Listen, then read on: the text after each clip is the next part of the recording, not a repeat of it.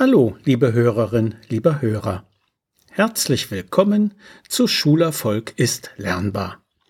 Hören Sie heute aus meinem gleichnamigen Buch einen weiteren Text.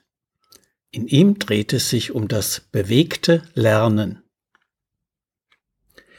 Johann Heinrich Pestalozzi er lebte von 1746 bis 1827, forderte seinerzeit im Unterricht Kopf, Herz und Hand anzusprechen.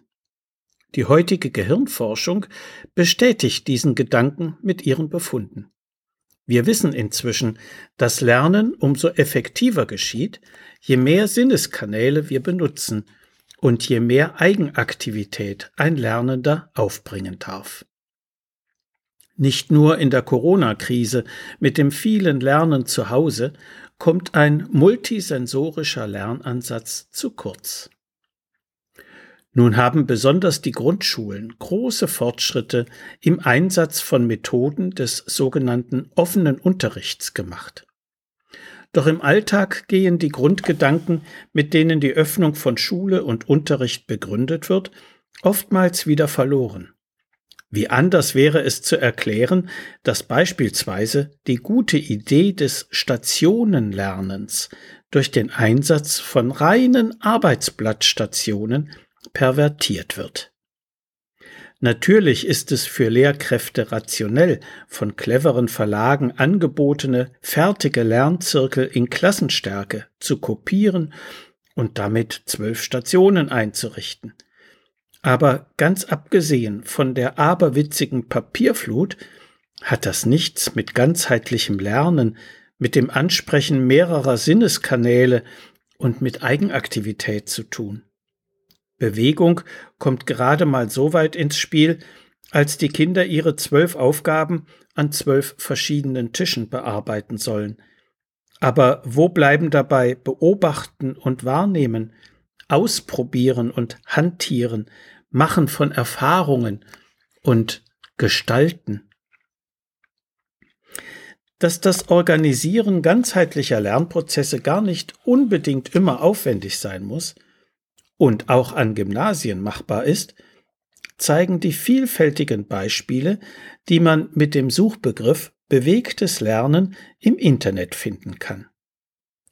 Lernen findet eben nicht nur sitzend in der Po-Ebene statt.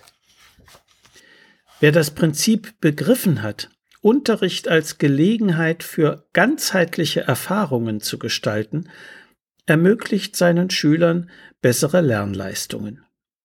Natürlich kosten solche Lernprozesse häufig mehr Zeit, aber diese Zeit rechnet sich in Form von größerer Lernqualität und Nachhaltigkeit. Auch das häusliche Lernen und die Erledigung der Hausaufgaben sollten mit Bewegung verknüpft werden. Ein paar Beispiele. Lesen kann man nicht nur im Sitzen, sondern auch beim Gehen, wie ein Mönch seine Bibel gehend im Kreuzgang liest. Schreiben können wir auch im Stehen, an Stehpult oder Bügelbrett. Ansonsten ermöglicht ein Luftpolster-Sitzkissen aufrechteres und dynamisches, bewegtes Sitzen. Gedichte lernt man leichter auswendig, wenn jede Zeile mit einer großen Geste verknüpft wird.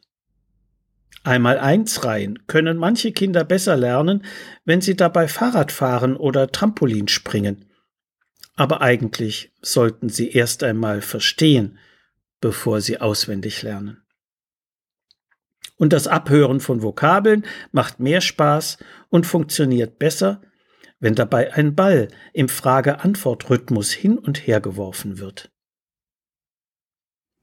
In einer Pressemitteilung der Universität Bayreuth aus dem Jahr 2004 heißt es, Kinder wollen durch Pfützen springen, auf Ästen balancieren, über Hindernisse klettern.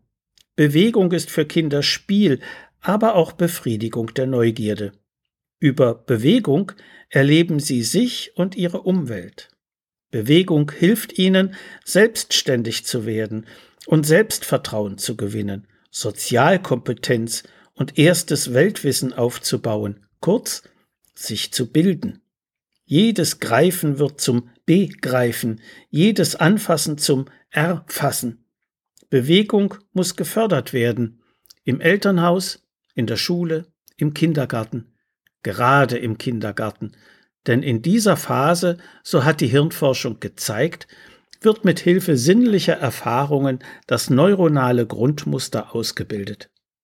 Eine entsprechende Förderung begünstigt die emotionale, soziale und kognitive Entwicklung. Soweit diese Pressemitteilung. All das bedeutet natürlich nicht, dass Schülerinnen und Schüler niemals still am Schreibtisch sitzen und abstrakte Aufgaben bearbeiten dürften. Es geht darum, Einseitigkeit zu vermeiden und den veränderten Aufwachsensbedingungen von Kindern mit zeitgemäßen Lernarrangements zu entsprechen. Vor allem aber darf eine Lehre aus den PISA-Studien nicht in Vergessenheit geraten. Kinder mit Migrationshintergrund und aus benachteiligten sozialen Schichten werden in unseren Schulen schlechter gefördert als in allen anderen beteiligten Ländern.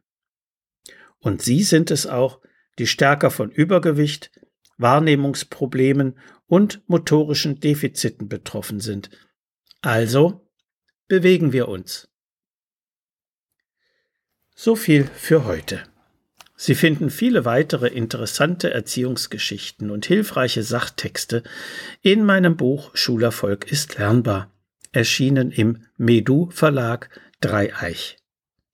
Wenn Sie Fragen zur Schule und Lernen haben oder meine sonstigen Bücher und Materialien bestellen möchten, können Sie gerne über meine E-Mail-Adresse info@schulberatungsservice.de oder über die Webseite www.schulberatungsservice.de Kontakt mit mir aufnehmen.